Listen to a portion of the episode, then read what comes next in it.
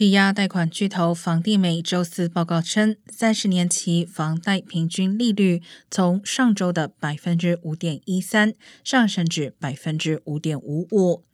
除了六月中旬曾出现一周内利率上升五十五个基点的情况外，这是自二零一三年以来单周增幅最大的一次，也是房贷利率自六月以来的最高水平，加大了住房市场的压力。